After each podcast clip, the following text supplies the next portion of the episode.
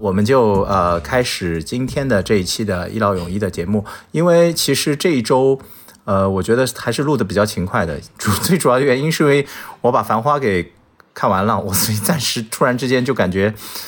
失去了些什么东西，我得赶紧做节目了。就是这个状况，我得赶紧把自己给挽回。那正好在那天，呃，我们上一期节目在聊有关于啊，就是说奇葩老板的这个部分的时候，Ada 有提了一个问题，他就说，因为他是从北方到了南方，然后现在感觉到很多一些不适应的地方吧。你们两位可能先能介绍一下你们大概之前的这个这一块的经历是什么？我的工作时间大概十年左右吧，但是我逃离北上广的时间现在还比较短。嗯，应该是我从嗯七月份，今年二零二三年的七月份的时候，然后辞掉了北京的工作，后来就休息了一段时间，有去呃云南玩了一段时间，然后在国内的南方也转了转。大概是今年十一月份的时候，来到了这个江浙沪这一片这样的个这个地带，然后当然也没有选择上海，就没有选择一线城市，是在呃苏州。而且苏州比较呃比较小的一个镇叫呃昆山，但是到现在呢也就大概两个月的样子，所以我本人还是在适应的过程当中。OK，所以 A 大是第一份工作在北京是吗？对的。那小戴你的呢？我的经历是我首先是一个纯正的东北人，然后我呃本科毕业之后呃之后的一年的时间一直是在往前的时间都是在北方，然后我。后来在一零年的时候，在上海工作了一年多的时间，然后后来又回到了北方。嗯，我的经历是因为我一直在呃上海，但是我其实在北京待过一年多，然后在出差，包括是去到更南方的地方特别多。那我我们先定义啊，这个。北上广其实，呃，广州我也有待过一段时间。我觉得我们去聊这几个部分的时候，首先逃离北上广，你们看到最近身边的人这个现象或者这个状况多不多？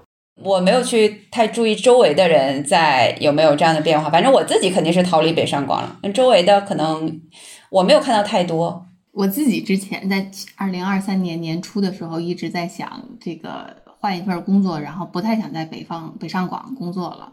然后当时我就有看小红书，然后这个大数据也给你推，就越刷越多，就发现哎，逃离北上广的人还是挺多的。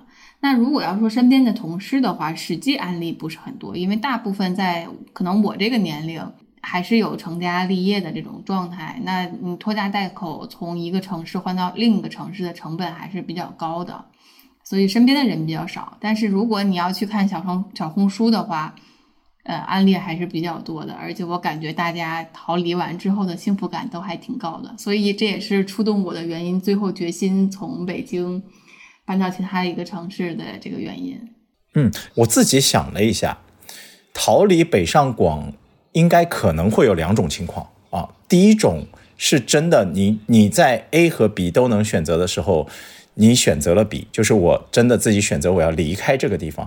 第二种，我觉得其实我身边有遇到的状况，应该不能算叫逃离，应该算是被驱离，就是他有被他原来这个呃职业行业或者是公司啊，因为一些岗位的变动或者干嘛，可能比如说他得离开，但是他在这个城市如果再要去找一份同样的工作，其实是没有那么简单的。那他如果要去想说。这个成本，我才要在这个地方继续生活下去。其实他还是想留在这儿，但是他是有一些被动的性质，就这个情况。我觉得就是这个逃离北上广，我不知道是谁定义了这个名词哈。我觉得就是你你说这个名字写出来，就用了逃离这个动词之后，其实它就是相对比较吸引眼球，他会觉得让人有很多的呃想象的空间。但事实上，我会觉得除了你刚才说的第二种情况，就是他不得已，比如说被裁员。或者是因为行业消失掉了这种情况，那他不得已。那除了这种情况之外，我觉得其他的那些选择自己主动的去做选择的这些人，我觉得你用逃离，就是可能从中文的角度，我会觉得相对是一个不是一个中性词，是个相对负面的一个词。至少我的理解是这样的。那我会觉得大家去选择在哪个城市生活，离开了北上广，其实不管你去了哪里，都是你选择了一个对你来讲更舒适的一个地方。只要你是主动选择的，其实都是一个你自己衡量了各方面的因素之后，你做出的一个最佳的选择。那我觉得你做了一个最佳选择，那其实我们对人家这个这个行为给人起一个叫逃离，我觉得逃离好像很、嗯、是很很狼狈的感觉是吗？其实就是每个人就是自己选择自己的生活方式嘛，就跟跳槽，你说它应该是个中性词嘛，对吧？对，你之前在上海和北京都工作过，那你现在在这个不在北上广这种城市，你现在是什么感受？对比之前的工作的心态或者生活的心态？嗯，我觉得城市变换对于我来讲，呃，它是一个附属品。就其实我在哪儿待都行。比如说我当时去到上海，是因为我当时选择了那个呃内部转岗做的那个工作，它是只能在北上广这种一线城市才有才有这样的岗位，所以我去了那儿。那与其说是我选择呃加入北上广，不如说是我选择了一份新的工作。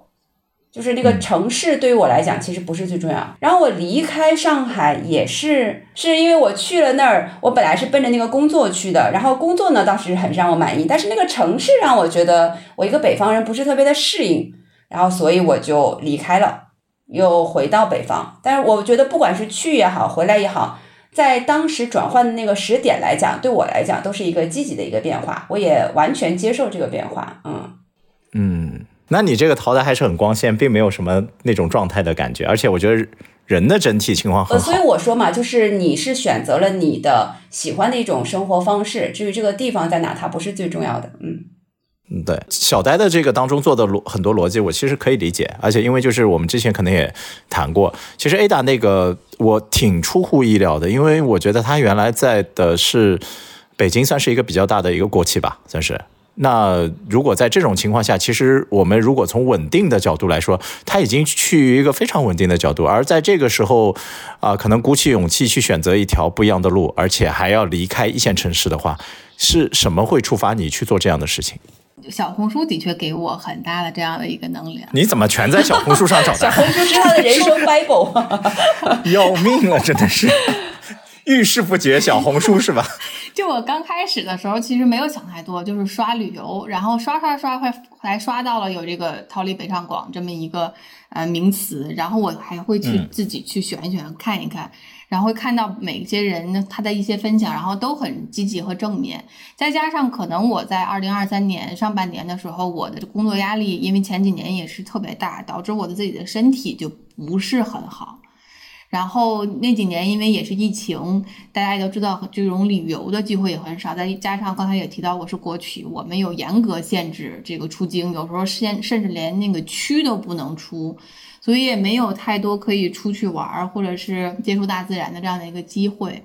然后当时在网上看的时候，觉得哎这种状态挺好，所以那个种子在年初二零二三年年初的时候，其实就种到了我的。这个脑子里，然后等到后来身体每况愈下的时候，那我就觉得啊、我至少肯定要休息一段时间。所以我大概在二零二三年四五月份的时候，我就已经跟公司提出来了，我就肯定要休息一段时间。那我自己定的就是休半年。当时其实我也没有定要去哪个城市。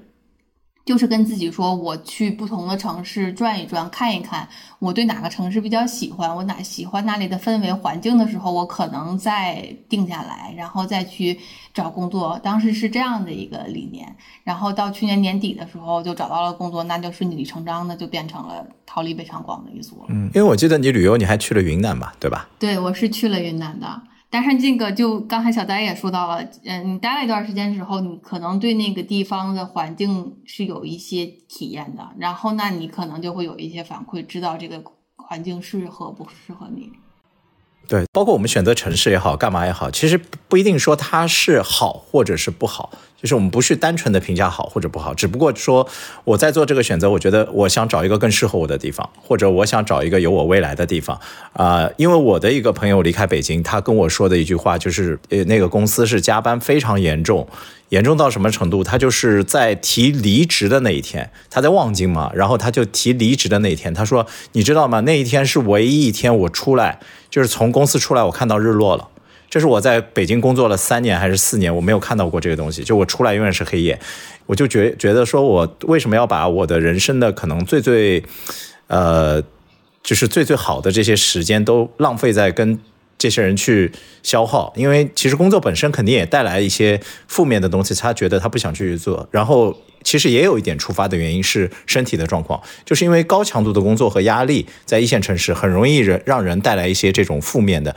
那正好又遇到一些，比如说呃口罩啊这些状况啊。当然，对于上海来说，我一直待着嘛，但我也没办法逃离。啊，尤其是在去年，你想逃，哼，不可能，就没有这件事儿。二零二二年，你试试你能逃到哪儿去？你连大门都逃不出去，对吧？就是这个状况。所以，其实你们在各地都待过以后，这个我觉得，呃，小呆，我觉得应该比我更有。一点发言权，因为他开始是先在上海，后来去了北京，呃，南北的这个差异真的有这么大吗？如果从环境上来说啊，生活的环境，嗯，因为我自己是个纯正的东北人嘛，所以我的我二十六岁之前的人生都是在东北度过的，所以我的脑子里就有个生活，春夏秋冬它就应该是这样的一个固有的模式。然后我一零年的时候去了上海。我到上海的这一年，因为我当时是奔着工作去的，因为那工作是我很喜欢的。然后我一个人就打着包，反正就去了。去了那儿之后，其实最终让我离开上海的，就是因为上海的天气。哦，就是冬天太，呜逼掉逼掉两个字，冷了。我们东北的冷呢，就是在外面呜呜大风吹哈。那上海那个冷，是你从内心里就人已经凉了。一零年的上海呢，我租的那个房子。它也是一个蛮好的一个小区，但是那个房子它本身没有地暖，没有暖气这些，就只能靠空调。那空调那个东西跟北方的暖气完全不是一个，对这个攻击性完全不同。冬天冷，然后夏天又特别的热。我的那个租的那个房子，它是一个呃复式的，然后有楼上楼下，楼上面有个很大的一个阳台，然后我们有的时候去晾衣服，我觉得晾衣服的那一会儿我就要被晒化了。就那种热也是在北方很少感受到的。然后有一次，嗯，我跟我妈妈打电话，我说这个太难受了，上海太难受了，太热了。我说我刚洗了个澡，上了个厕所，又一身汗。然后我妈说你傻呀，你先上厕所后洗澡。我一想，哎，有道理，呃，东北人的智慧。对，真的是。呃，我们先不说就是这种冷和干嘛，因为我觉得在南方没有地暖的情况下，然后空气相对潮湿的情况下，这个冬天其实都挺冷的。你不用说上海，你周边的什么昆山啊、苏州啊、江浙都是一样状况。最难的，我觉得应该是雨季吧？对，比谁的内衣内裤存量足够多吗？多。对，因为很多人开玩笑说，就是呃，如果你呃家里有什么烘干机啊之类的，是不是能解决这个问题？但我始终还是觉得，就是你有太阳的这个状况和你用烘干机完全是两种感觉。而且下雨这件事情很大程度会影响一个人的心情。你你本来比如说有一些比较郁闷的事情或者干嘛，啪给你下两周三周雨，那你的状态肯定是好不起来。对吧？就是会比较阴郁的这种状况，但是如果像一个大太阳突然一个大晴天，我觉得很大程度上它可以治愈你的一些东西。那我不知道那个 Ada 在在这个昆山待了这段时间，有没有这些天气上的这种气候上的这种体会？我感觉我要再跟你们两个聊下去，我就要回北京了 啊！真的吗？不至于吧？哦，你没经历是吗？那我来的时间，我可能就呃七月份的时候来苏州，呃待了一段时间，然后后来。因为那个我去云南玩了两次，就阳了两次，然后我觉得可能我跟云南的风水不太合。后来我就在苏州呃待待了大概两两个两个月吧，然后后来就在这个昆山落定，所以加起来的话，可能算度过了一个夏天的尾巴，然后还有现在冬天的状态吧。嗯，冬天能扛住吗？我比较幸运，就是我现在在住的这这个地方，我们是提供公寓的，然后我们的公寓是二十四小时有呃新风和暖，叫空调应该是，但是它也是暖气那种状态，所以我还比较幸运，比较好。这么高端？跟十四年前生活水平有提高而已。对，完全不能比。如果当年小戴来的时候是什么二十四小时新风加这些地暖都给你配好，那说不定在上海干到退休吧，在上海领社保。对，所以这一点我觉得就是说这这个差别其实是挺大的，因为就是气候这件事情啊，Ada 你可能还得再看一看，因为 呃比较痛苦的那个时间你可能暂时还没有经历啊，到四五月份的时候，四到六月份那段你试一下，看看能不能扛过去吧。老麦的意思是我们走着瞧。我们必须要承认的是在，呃下雨的这个天数上，很明显南方是比北方是要多很多的。对我今年我觉得还挺幸运的，我觉得我在昆山基本上大部分天数都是晴天，下雨的天数跟北京的天数比起来，百分比我觉得没有什么太大的区别。但我同事跟我说，今年属于天气异常，所以比较干。你看说的都是一些特别的情况，就你若安好，便是晴天，是吧？你是安好了，所以 就这状况了。我觉得你对这些东西的容忍程度取决于你的经历，经历过什么，就是你的那个承受的那个阈值会随着你人生经历的慢慢的变化变得越来越宽。就比如说我去重庆，在过了夏天上上了几次课之后，我就觉得哦，上海那个夏天还 OK。就你没有比较，其实嗯，真的也不会感受那么深刻。但有两个城市的比较以后啊，除了这个气候，我们刚才聊到的一点，我觉得这个在大家选择城市居住啊，包括是工作生活是是一个很重要的点。还有一个，我觉得可能是通勤时间吧，就是我我自己听到的一个状况。北京的同事包括朋友跟我说，离开北京的还有一个情况就是。太远了，或者太堵了，就是我每天我得横跨什么什么路，因为他们有时候会有一些，就尤其是像在这个银行工作，他在原来在这个支行没问题，可能过去也就是二十五分钟、三十分钟，这个我觉得在北京是一个非常幸福的一个时间，对，突然之间一换一个小时四十五分单程。他就觉得崩了，就是这个不能接受，所以你会发现一件成功是呃一个状况是说，咱们先不说北京和上海吧，就是南方和北方对于距离这件事儿好像是有一些区别的。就这个地方远不远？如果比如说我们在上海的时候，这个地方远不远？我个人认为啊，超过五公里以上的，就基本上我觉得是有点距离啊，不不能说远，但是我觉得哦有点距离。在北京。为十五公里以内是不是什么问题？对，我觉得是的。你这个 range 也太小了吧，五公里呀！我觉得我在大连，我觉得五公里，对，还没出门呢。我跟你说，那门还没出呢。以你的这个逻辑呢，被窝以外的地方都是远。因为我的这个五公里的距离是怎么来的？不是我自己，我觉得我能够在上海容忍的一个状态是十公里。我问的那些同事是哪一些呢？就是说，呃。他土生土长就在这儿生活长大，然后他原来找寻工作当中有有一个就是具体的要求，就是这个工作不要离家太远。那我就问他什么叫太远，他就跟我说，通勤时间在半小时以内。那我算了一下，这倒推时间基本上你只能五到六七公里吧，因为你还有地铁两头上下的时间嘛，那就是这个时间段啊。你要说当然你可以往外再扩一扩啊，七八公里也行，没问题。但我觉得十公里之内吧。就不会有那种什么单程三十二公里，我去，我真的觉得不是之前像好多人还是在什么燕郊之类的，然后来来什么那个那个东三之类的地方上班，我这个挺难理解的这个状况，真的是。你说三十多公里，我觉得要坐磁悬浮上下班吗？这个是。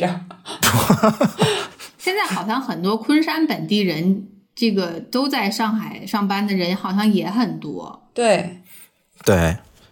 但是你想过吗？就是即使他在昆山，如果他当天通勤到上海，他的这个路上时间对没多远，或者说他的这个便利程度啊，我们有时候不能光以距离来算，就是他的便利程度。比如说他出门没多久，他可能就能上一个呃高铁，你你就算他通勤的时间，比如说他单程过来也就一个多小时。对于我一个生活在大连的人来讲，也就我觉得一个多小时，你不管站在大连的哪个角落，一个多小时应该都可以掉海里了。我就感觉就是，这是我对野舅的理解。但是你想一下啊，我小丹，你在北京的时候，你你单程上班多久？是的，是的，这个就是这个就是城市的大小嘛，就是嗯，对吧？而且你刚才说那个五公里啊，我觉得呃，很多人对于这个距离，他认为远近的距离可能跟他之前的记忆当中的那个活动的半径有关系。因为你慢慢的城市越来越大，那个半径就会越来越大嘛，对吧？所以大家对远近的这个定义，其实慢慢也是在慢拓展的。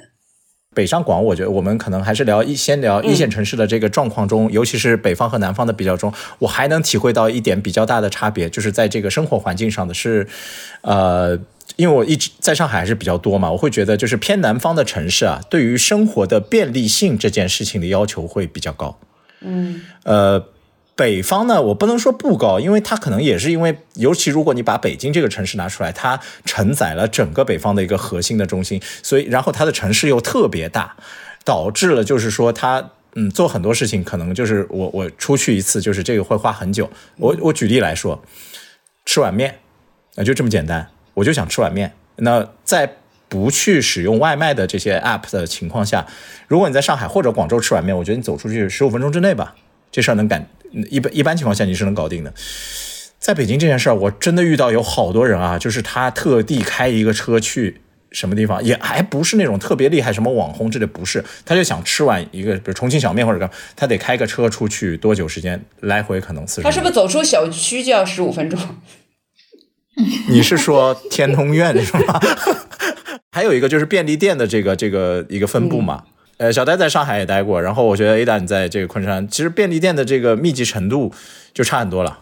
就这个基本上你到处都会有，然后那边我就觉得北方可能这个不是特别方便，嗯啊，它现在肯定就是城市配套也在越来越好，但是相相比较之后，如果是一个南方的人，他去北方生活的时候，他会第一时间有这种感觉，就是说我好像弄这些东西都不是特别方便。但我觉得你这个可能还是大城市，就是北京和上海的对比。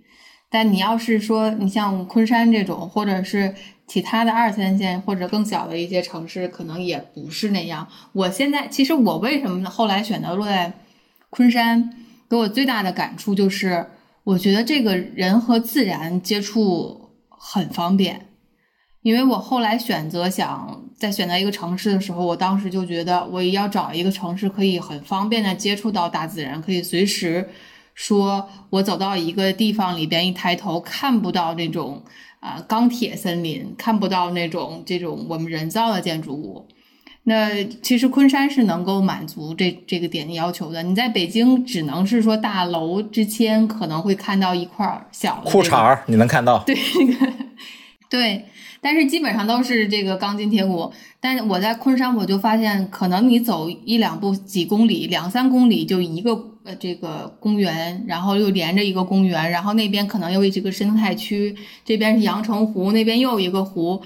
处处都很美，而且能感觉大家这个就是呃周末或者是你看我现在在昆山跟同事中午吃饭的时候，他们聊的永远都是说我周末要去哪玩儿，就是江浙沪周边去哪玩儿。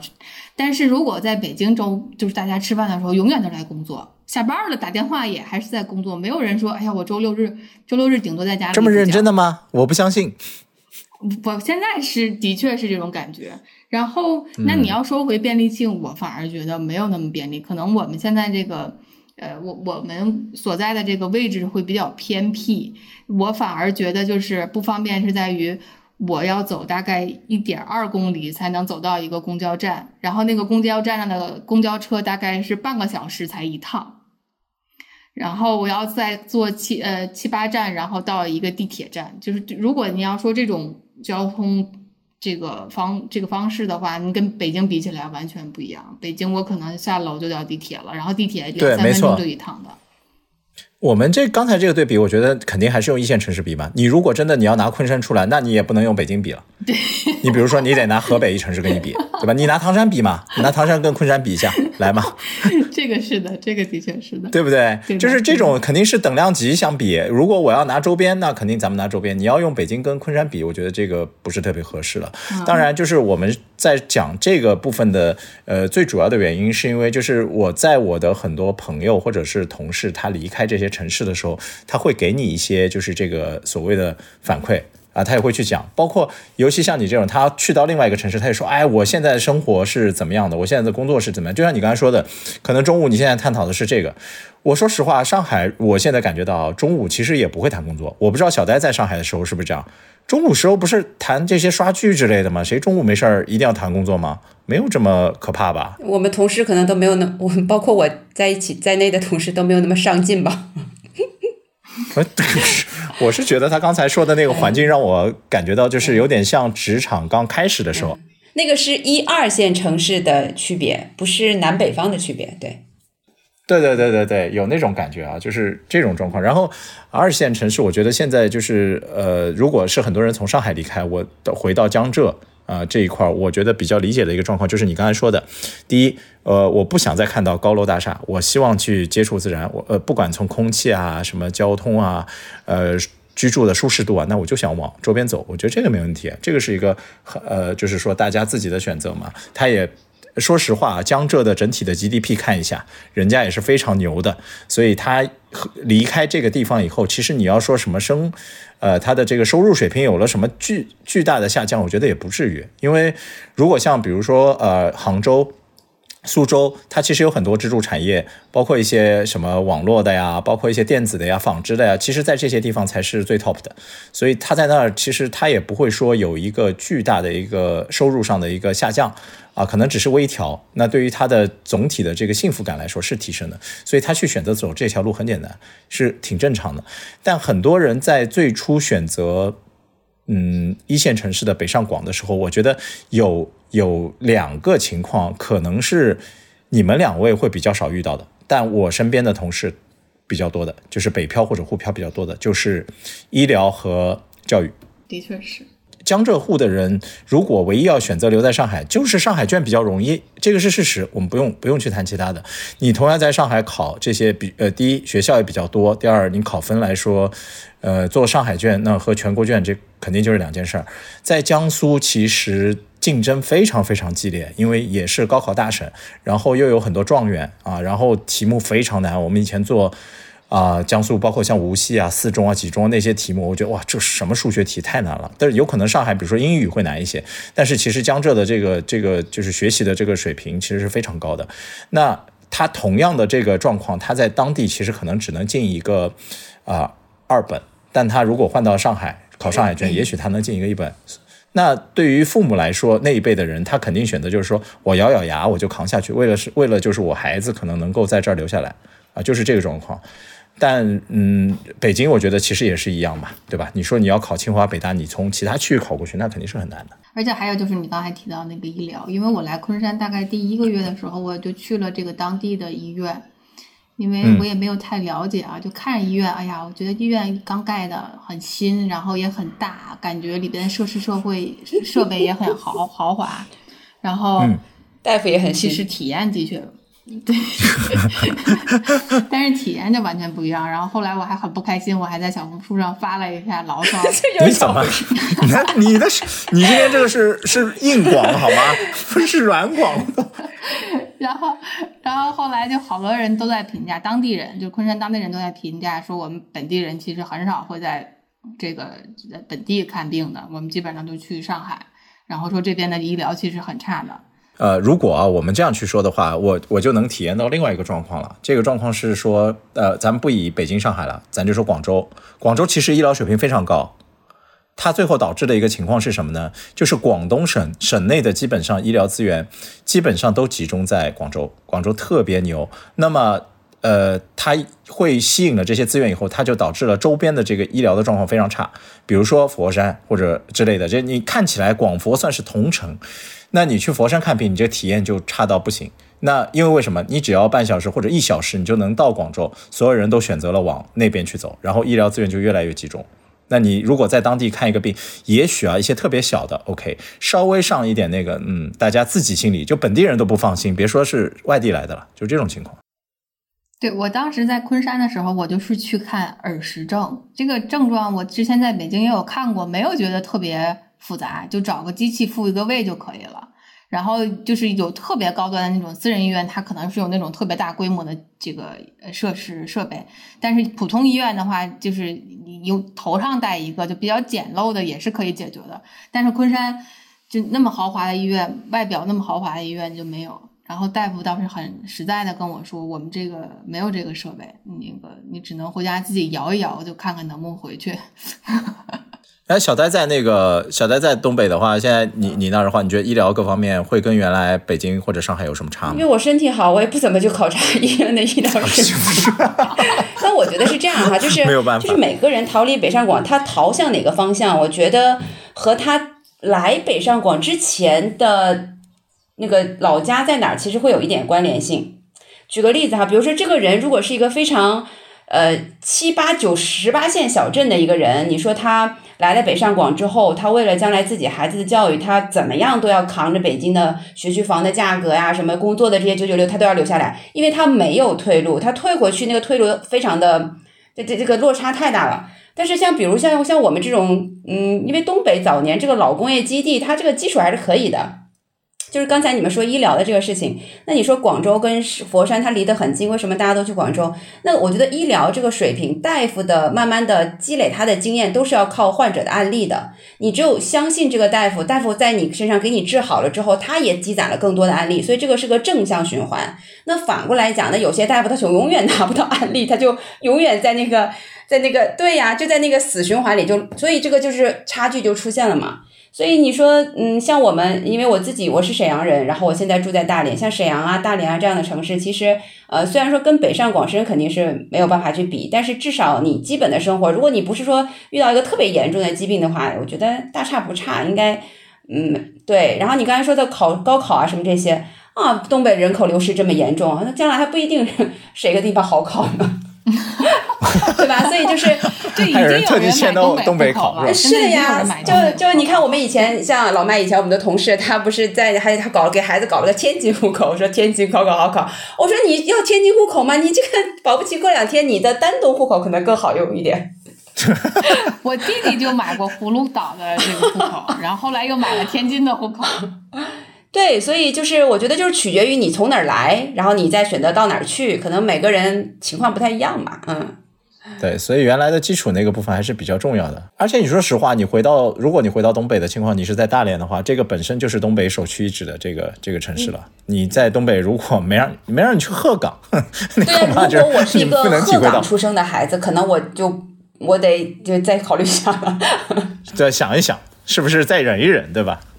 其实有各种各样的原因，每个人状况可能都会不同。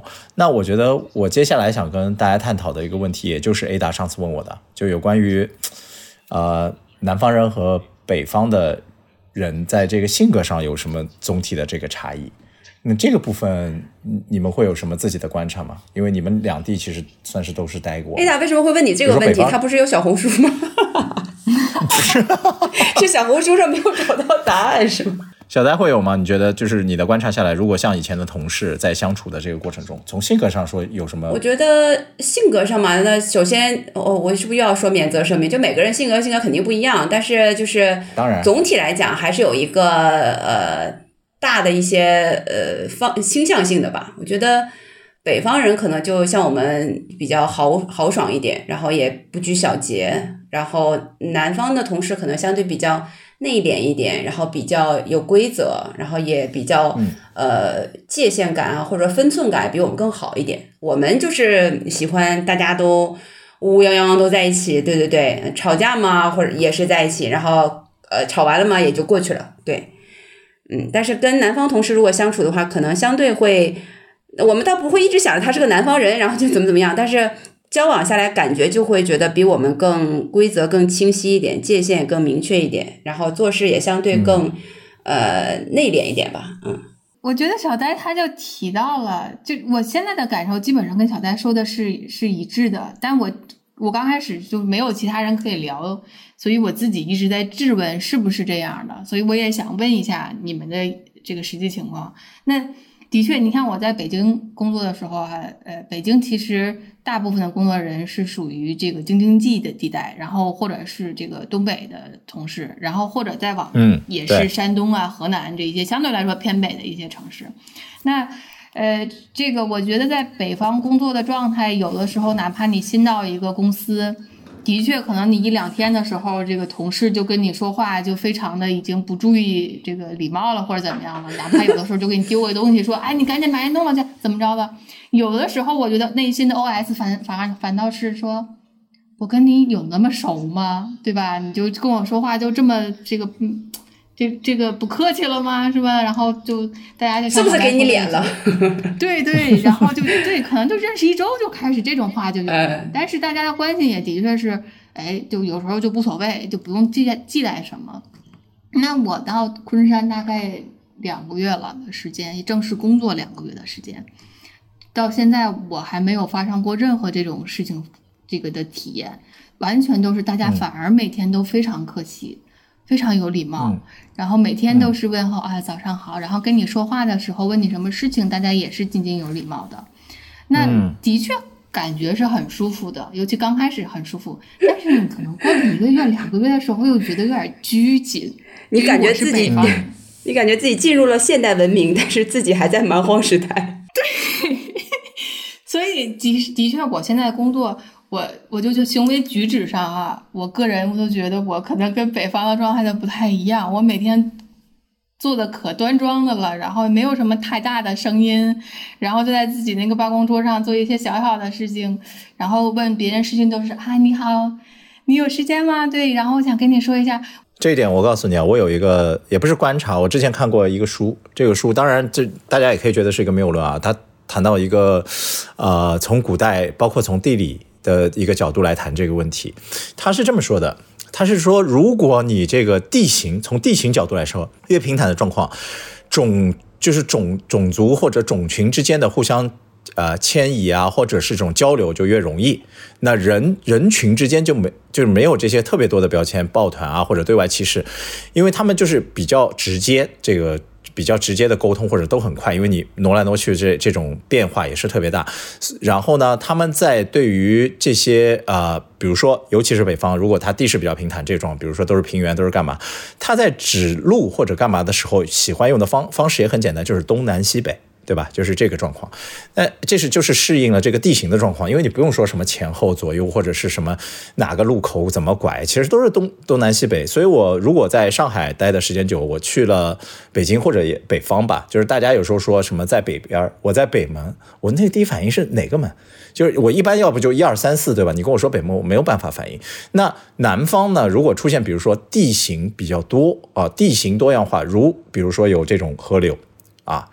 啊，山、湖泊这些自然资源，它就造成了这个，就是人群之间有可能会被割裂，割裂开来变成一个一个群组，那就变成首先语言上就出现了所谓的就是交流的成本就很高，因为这座山的这一头的方言和那一头可能就说的不一样，那么大家之间就有可能产生了这个保卫呃团体啊，或者是有一些就是对外的歧视啊之类的，那么这种情况下就会有一些界限，就是我们这一块的人是一起的，那我最。交流的时候，第一我也听不懂你在说什么东西，所以大家在沟通上可能就会有一些呃比较就是难的点。那么大家在做事情上面呢，其实比较细致、比较精致，就是这样一个是他从呃很早以前看的那本书，就是他从地理的这些角度来探讨这件事情，南北方的这个这个东西。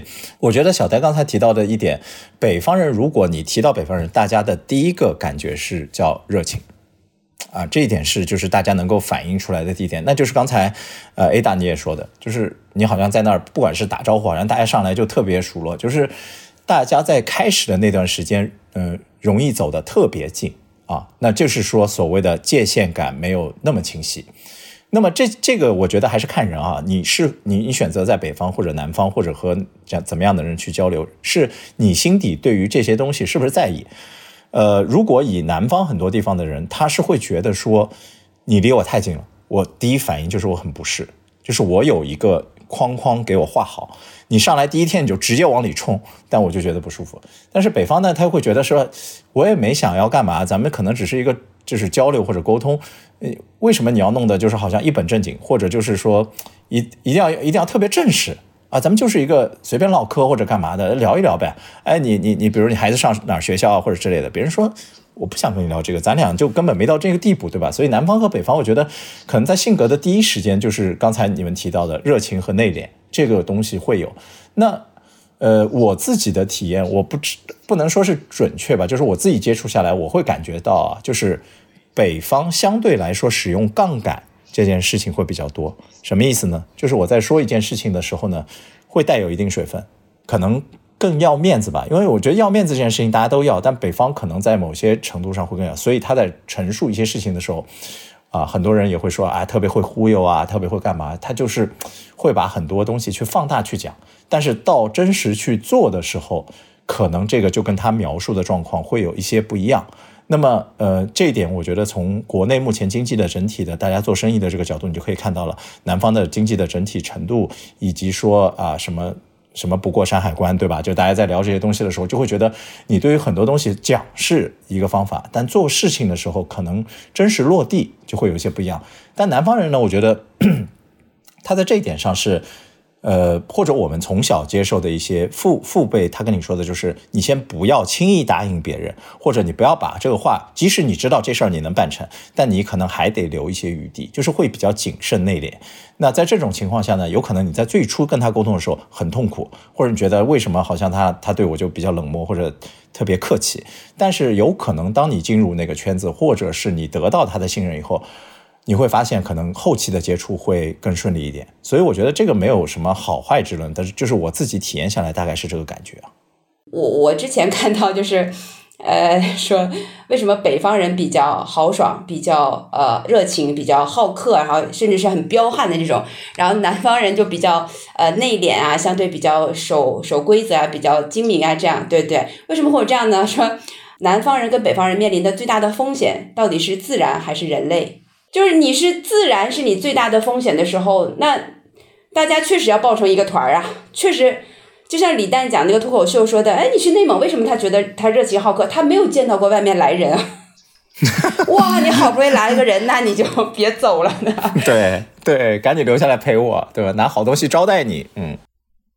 这个你要去讲这个历史根源，可能会有很多种解释。然后我觉得大家慢慢的为什么会形容像刚才老麦说的，北方人可能呃有的时候做生意时候爱忽悠啊什么什么。我觉得是因为，嗯，呃，现代社会是这种商这还这种商业社会，我觉得是根据人跟人之间的这个交流去慢慢得到的，它不是因为人跟自然的这个关系。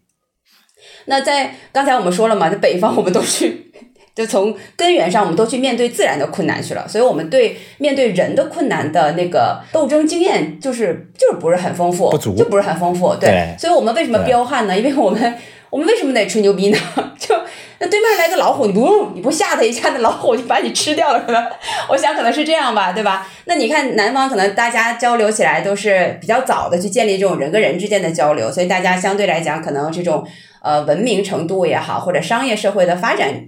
阶段也好，比北方可能要早一点，北方可能会相对起步要晚一点，所以可能我们就慢慢的、慢慢的形成这种，而且我觉得这个里面是有一种氛围感的，就是你看上一代人这么做，那下一代人估计也会就是啊，这一代一代传下来的，慢慢的就固化下来了。嗯，刚才其实讲到 Ada 去接触他们那种，就是比如说他现在在昆山接触的同事，可能大家比较内敛的那个状况，就有点像他上去想吼一声，然后对方给他鞠一躬，觉得什么情况？这老虎给我鞠躬，我也搞不清楚你什么状况，没有办法。对于北方人来讲，就反而你太客气了，就反而觉得有距离感。呃，我们且且不要论南方北方吧，就有时候我们可能光以一个区域去定性一些人，也是没有必要。要的，就是每个人，你说北方也有很多人，他有自己的边界和距离感。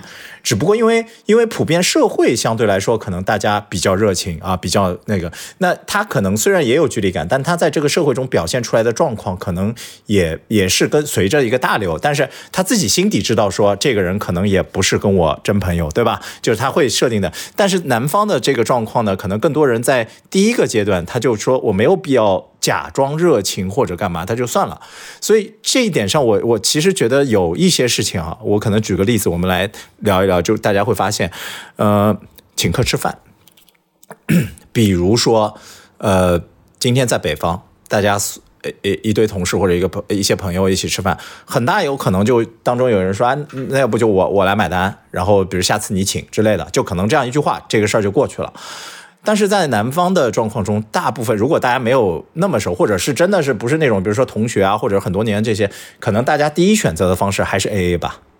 就是还是首先的这个感觉就是先 A A，就他感觉就是心底是不想欠别人什么东西啊。我不是说我要从你这儿获得好处，但首先他心底想就是我不要欠你什么东西，就是在人情上的这种来往。他喜欢做的就是所谓的呃，包括男方做生意，很早以前的做法就叫现款现结。就是喜欢，就是在现在就把这事儿给弄掉，不要说我先欠你或者我先干嘛，不喜欢欠人情。如果大家将来还能成为好的朋友，或者这个交情越来越深入以后，哎，他觉得这件事情他可以接受，但他不想在初期就有那种好像你请我吃饭或者干嘛的一个状况。但我觉得北方可能大家在这一点上不会特别计较吧，就觉得哎没事，那我就我来呗，下次你来就过去了啊，就是这个状况。哦，你说这个我让我想到了两个电视剧，一个就是你说那个《繁花》，一个就是那个《漫长的季节》。嗯就是感觉那个马伊琍和 Papi 酱他们这个，就你看很好的朋友，包括好像马伊琍跟那个呃胡歌那个角色好像也很好，但是他们这个钱算的还是挺清晰的，这个彼此的嗯账算的非常的、这个一分不太差的。你看《漫长的季节》里边，他那个有要是如果有谁在跟他要钱，说啊这就这么着吧，我就没钱，你一边去吧，那那种状态。因为因为你知道，在上海，尤其在南方的这个地方，它有一句俗语，它叫“亲兄弟明算账”。你和我之间可能都有亲情来说，但是在钱这件事情上，我不想就是我们因为这个钱的事情导致我们之间的关系发生问题。但是我我我想到一个东西啊，就是这个我不知道，呃，小戴在他的观察中会不会有啊？就是北方人其实有时候是这个样子的。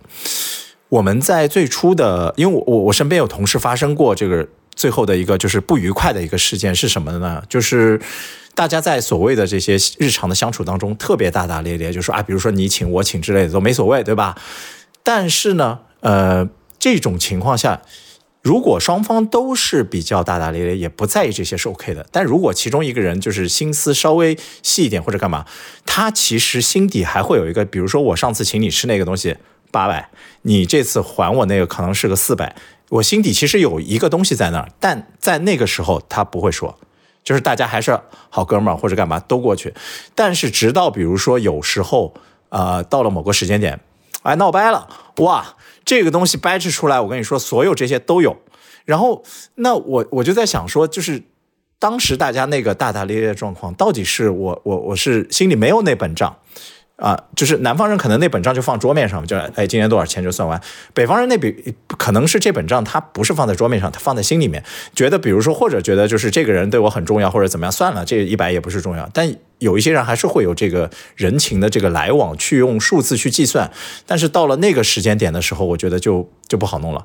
而且有时候还有一些话呢，是他其实会旁敲侧击。他会说那个话，但是他不好意思直接向可能直接问你说，哎，上次你那个，你看你这个这么便宜，他不好意思说这个话，因为这个话说出来好像他特别没有那个 那个就是呃气度，那他只能说一些其他的东西啊，去旁敲侧击这个部分。这个是我在呃北方的时候，就是身边有同事，最后他们两个人闹掰的时候。这掰扯出来这个画面，我觉得是有点美妙的。我也没想到他们能，就是他把很多这些很低调的东西都弄出来。呃，一个是呃，也不是北京人吧，一个是可能河北，一个然后一个是呃黑龙江。你向你现在马上向河北人民和黑龙江人民道歉，道歉道歉，对，赶赶紧赶紧免责，不然把你骂上热搜个体。对，只是个体，只是个体，但是就会有这个事情，所以我不知道，就是小呆，你你因为在北方待的时间比较久，会不会有这些？所以我这就是我刚才为什么说这句话嘛，我觉得很多都是个体的一些反应啊。就是你说有没有一身边有没有一些抠门的人，或者说有没有一些大条的人，对吧？这就是你说都有都有。所以你刚才讲到一半的时候，我就知道他们一定是闹掰了。对，那闹掰了之后，人在那种情况下，嗯，就是闹掰之后人会丑陋到什么程度？那个我觉得南北方都有可能，对吧？都一样，是一样的，都一样，对。对。那你说我们周围就拿我们自己来举例子，我们周围有没有那种出去吃饭，然后经常不主动结账的人呢？就是轮了好几圈了，他也不主动，肯定也有。但是我们还跟他继续做朋友，是可能我们认为这件事情他不重要。但你说我知不知道这件事情？只要我能把这件事说出来，那说明我已经意识到他总是轮空的。那对吧？我没有意识，我好可能我也讲不出这个这个事实来。那我已已经意识到这件事情了，但是我依然愿意跟他做朋友，是因为他身上还有其他的可能更吸引我们的点。大家都没有介意这件事情，那这就是不重要的一件事情。即使有一天闹掰了，可能这件事情也不会因为闹掰了被拿到台面上去说。所以这个我觉得就是，嗯，可能个例的，我我更倾向于它是个例吧。经过刚才讲的这个点，可能是就是你说的，就是其实我们不不以南北方，就是个例去说嘛。哎、南方会不会给给大家有一南方人会不会给大家有一种感觉，其实，在钱的这个上面是比较计较。我跟你讲一个事情，就是我刚刚呃到上海工作的时候，然后呃我跟我的一个上海的同事，然后一起有一天中午，他跟我说我们要去吃饭，他说我们吃完饭之后呢，你陪我去一趟旁边的一个银行，我要给孩子开一个儿童账户。然后我说啊，我说开儿童账户干嘛？他说因为呃呃过年的时候爷爷奶奶给了一些压岁钱，我要把这个压岁钱存到这个账户上。因为你知道银行的那个儿童账户，它其实说白了，你再有外包装的这个营销的那些东西，它就是个虚拟的嘛，对吧？它可以给你一个小孩子的那个存折，那存折上面写的是孩子的名字，但是你即使拿着这个存折，孩子自己也不可能来银行取到钱的，这我们也是知道的。对所以它就是个形式主义。那在我一个北方人粗犷的这个想法下，嗯，我说扯那王八犊子干啥呢？对吧？你自己存了不得。我说你都那家长给孩子收这个压岁钱不是很正常吗？对吧？小时候都被爸妈收走了，这不很正常吗？然，托管对，然后我就说，我说搞这个干嘛？然后他说的，呃，这个你不懂。他说，因为你还没有孩子，你不懂。然后我心想，嗯，这跟有孩子没孩子区别什么呢？他说是这样的，他说如果是姥姥姥爷给的压岁钱，我留下了，我花了，那也无所谓。但我这个压岁钱是爷爷奶奶给的，我得给他存起来。哦这样的话呢，我可以将来万一有人问起的话，我可以给人家报账。你知道当时那一瞬间我的感受是什么吗？我的感受就是这是文明社会，我会觉得。一码归一码是对，我？会觉得哇，我妈小时候就拿出来，怎么说？嗯我给你留着，是吧？将来再还给你。哇，我觉得嗯，呃不行不行不行，那个肯定是落后的教育模式。我说哇，人家这有方法有思路，对吧？然后表面上虽然看起来这东西是个形式哈，但是做的很漂亮，我就觉得哇，嗯，厉害。我是从内心里的崇拜啊，没有任何嘲讽的意思啊，就真的我会觉得，嗯，这个想法是我作为一个北方人，我自己想不到，同时我也没有在周围看到过任何人有过这种行为的，没有。就未来还是可以追溯的，对吧？嗯，对，呃，为什么我说想到这一点？嗯，或者说比较精明吧，就是大家以前说到的这一点，南方和北方有很多大家都会做助人为乐的事儿，我觉得这个挺正常的。也在我小时候，其实会去到南方和北方都去旅游。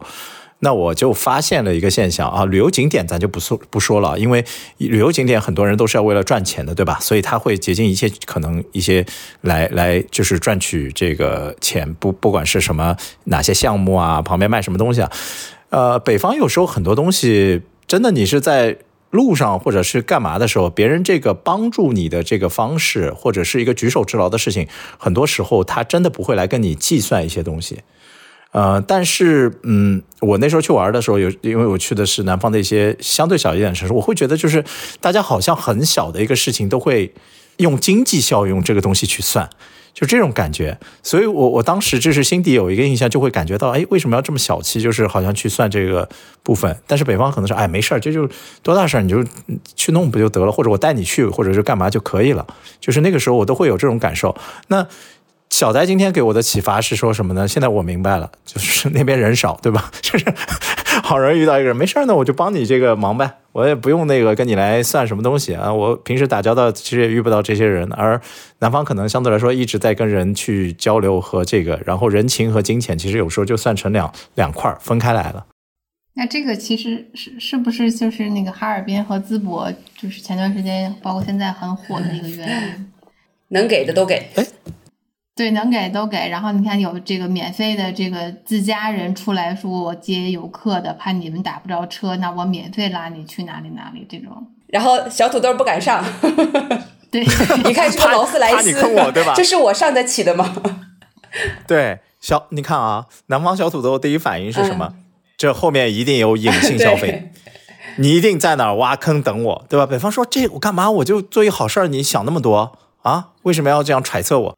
但我觉得确实也是忽然间变成了这个这个这个事情发生了。对你要是放在平时没有这个这个哈尔滨爆火这个背景的话，我觉得我一个北方人忽然间有人门口说，那我也是不敢。就是我们不用现在不用现在这个社会，或者不用这个，我回到一个相对比较早期的这个社会的状况中，呃，可能我会觉得南方的戒备心会稍微重一些。嗯，就是我我上来就是，比如说说什么事儿啊，如果这件事儿是北方的家长或者谁说，那你就去玩呗，或者干嘛？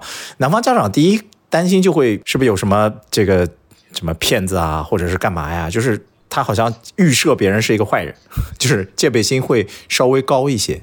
因为北方人不怕死嘛，因为寒冷气候下的人是不恐惧死亡的，哦，OK，这个就比较牛了，对 逻辑闭环了。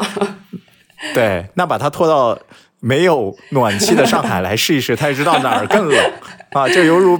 同事问我说：“你那儿多少度？有多冷？”我说：“五度。五度有什么冷？”我说：“室内，不是室外，好吗但是不一样啊，那个你你冬天你要是在北方，你不穿衣服在门外待一个小时，那那肯定就冻死了，对吧？但是南方也就顶多是冻感冒而已。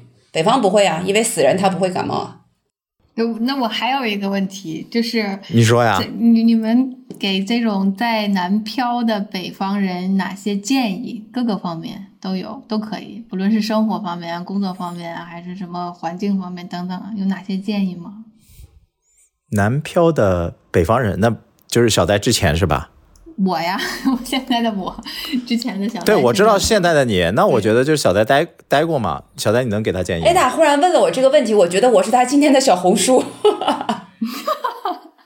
呃，不能说是建议啊，我只能跟你分享一个我当时的一个感受，就是呃，结论就是不要带着一些刻板印象去跟他们去去交往。就是你带的刻板印象越多，可能越会束缚你跟他们做深层次交流的机会。就是为什么我会这么讲呢？就是呃，我当时因为从北方去上海，你知道，呃，当然老麦你是上海人，我说这个话你不要介意，但我相信你也是这么想的，我不会介意啊因为全国人民应该都会觉得上海人有一个固有的标签，就是排外。这个应该都是承认的，对吧？我们大家都是觉得承认我们有这个狭隘的想法，认为上海人是排外的。然后我去上海工作之前呢，我的很多周围的同事就跟我说，哎，他们很排外啊，怎么怎么怎么讲。那当时对于我来讲呢，我我他们对我讲这些，我倒是没有什么 yes or no 的感受。但是我当时有一个记忆是，我第一次去上海出差的时候，我在呃国际饭店，我退房了之后要去寄存我的行李，然后呢，两个呃就是那个。呃，礼宾部的那个工作人员，两个男士，他一个人拿着我的行李，然后跟另一个人说，估计他说的应该就是你把他的行李怎么怎么收好，或者怎么他什么时候来取。他俩在交接我的这个需求的时候，他俩用的是上海话，然后当时我就站在他对面，我跟 A 说，我说你把我的行李，呃，麻烦您存一下行李，我什么时候来取？好，他跟我已经交流完了，他转身把这工作转给另一个人的时候，我还在场，他就用了上海话讲，然后我一句也听不懂。当时那一瞬间，我会觉得，嗯，他在说什么？就是马上就有一种不安全感，就呃坑不坑那个可能不知道，但是我觉得，嗯，他在说什么？然后我想，嗯，这是国际饭店的礼宾部的工作人员，他难道不能够意识到说，在客户面前，他应该去用客户能听得懂的语言去交流吗？就我当时就会觉得，哦，果然，我就打上这个标签，他可能就是排外的。你看他故意，他是不是故意这样讲，对吧？好，那就是我去上海之前，我也会有这种既往既既往的一些固有印象。然后后来呢，我去了上海生活的时候，我有一次什么事情让我打消了这个念头？我会觉得上海人也挺惨的，被我们误解了这么久。上海的同事打电话给我，跟我讲一件事情，他拿起来电话就讲一堆上海话，讲完了之后呢，然后我当时就有点开始，我觉得这个事情变得有趣了，你知道吧？我并没有打断他，他全都讲完之后，他停下来。我说同事不好意思，我听不懂，你能不能用普通话再说一遍？其实我是有点跟他开玩笑了，就是嗯，我想嗯，你你也不知道我听不听得懂，上来就这么跟我讲啊，默认对呃，然后他也觉得哦，那没关系，那我呃又讲了一遍。然后当时呢，我就撂了这电话之后，我马上给我的以前的同事打电话的时候，我跟以前的同事打电话，我肯定讲东北话或者讲什么什么。然后挂了电话之后，我周遭的上海的同事就跟我说：“哇，他说小戴，你们的东北话太有意思了，太好笑了。”我在那一刻忽然意识到，就是我在跟我身边熟悉、亲近的人第一时间讲话的时候，第一时间想的也是我自己的家乡话。那我讲的家乡话，只是上海人能听懂，上海人他第一时间也想到讲家乡话，只是我听不懂。那我听不懂，跟他能听得懂之间，我有什么资格去指责我没听懂这件事情？是说人家就一定是故意这么讲的呢？那如果这样的话，倒可不可以倒过来？人家也可以说我们东北人讲东北话很排外，我们也听不懂，对吧？所以在那一瞬间，我就觉得其实很多的刻板印象是你周遭的一些没有在那儿经历过的人，他没因为没有在上海生活过的人，我觉得他没有什么太多的资格跟你说上海人排外这个事情。我是这样想的。然后我在那生活了一年之后，我我觉得可能也是我的运气比较好吧，周围的同事对我也都蛮好的，我没有感觉到他们有什么排外啊什么这些。你好像还说了一个什么上海大妈，对吧？那个什么，你的是不是邻居？哦哦，我我是说那个呃小区的物业的保安啊什么，每次我骑个自行车，那个啊你小姑娘小姑娘你小心啊什么什么的，然后呃收拾卫生的大妈她都会跟你打招呼啊什么这样的，就让我觉得也很热情。包括我去呃，那个时候就商业社会，人家进化的就比我们当时北方早。就一零年的时候，上海那个时候楼下有一个水果店，然后水果店的店员他就会在你每次走的时候给你一个名片，他说如果你需要买东西的话，你可以给我打电话，我可以给你送上去。这不就是早期的外卖嘛，对吧？一零年的时候，然后我就觉得哇，你看这个好主动啊，对吧？北方根本谁谁会谁会送上去？但是马上第二个念头就是，如果他给我送过来，那会不会是挑一些不好的东西给我送过来呢？对吧？因为你在在外面买东西的时候，如果那个店主主动的给你挑，经常是往里面挑一些不好的东西，你还往外捡，所以我脑子里马上，嗯，他会不会给我送一些不好的呢？后来我去打电话，他真的给我送送这个水果的时候，我发现人家挑的比我挑的还要好，因为人家会挑。然后我就在上海生活了一年的过程当中，嗯，因为我也不能代表所有人，我就我自己的感受就是，我没有感觉到他们呃非常刻意的排外啊，可能我也没有接触到那些排外的人而已啊。所以我的感受其实还是非常好的，而且我，嗯，我觉得，嗯，你在这儿生活，你就要去感受当地的那个氛围，然后你尽可能的一个比较开放包容的心态，或者至少你是 open 的吧，就以接受一切的心态。从从我的层面来说，其实我觉得我能够给到呃 Ada 这个建议，不要说南方北方吧，我觉得你现在接触的这些人，如果他比较有边界感或者干嘛，在他的评分系统。所谓的评分系统是跟人去交往越来越深层次或者越来越深入的这种状态，它的评分系统应该是一个加分系统，就是它的加分系统会随着你在不管是工作中还是相处中的很多呃行为、很多状态、很多认知。他会慢慢把这个分数加上来，加上来以后，时间久了，就是我觉得日久见人心这件事情嘛。你你到后来你会发觉，大家会越来越 close。就是你你不要去以原来的这个状态要求，比如说我上来必须大家是一个马上就特别热络，区域之间还是有一些区别。所以人其实我觉得都没变。啊，不管在哪儿都有好人坏人，所以我觉得只是去适合那个群体应该有的一个相处方式。呃，我我不要期望去改变所有人的这个方法，那我觉得我去做一些微调，你就能适应那个。因为不管他再有礼貌、再有边界或者干嘛，他们对你至少没有恶意，他没有上来就是说我我我要来怎么折腾你或者干嘛。那我们如果事情的话，就是就事论事；接触的话，我就觉得随着一点一点一点。去加上去以后，你会发现其实哦，所有地方人都是一样的。而且我觉得，艾达，你就是你工作环境下，我觉得跟你的行业可能有些相关性。就是你在所在的这种教育行业，可能人跟人之间就是相对比较绅士一点的。对对，所以如果你你觉得呃，可能暂时在这个环境下不是很适应，觉得嗯，或者我不知道我理解对不对，有一种孤独感的话。那可以从其他的方面再去寻找一点乐子嘛？哎，小红书上不是有那个什么搭子，什么城市搭子群？我是 I 人。嗯，没事，你就在那个群里待着就行。我们也是 I 人啊，我们三个人不都是 I 人吗？I 人的时候你可以找 I 人，跟 I 人一起挨着。对啊，连连看。对，你不知道一起消除吗？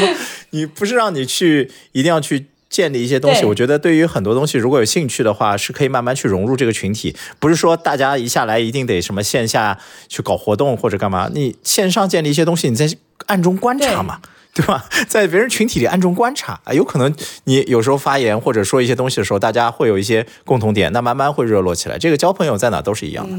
好了，那我觉得我们今天这一期基本上就是，嗯，这个话话题其实挺多可以聊的，但是我差不多就是到这儿吧。我觉得首先解答了。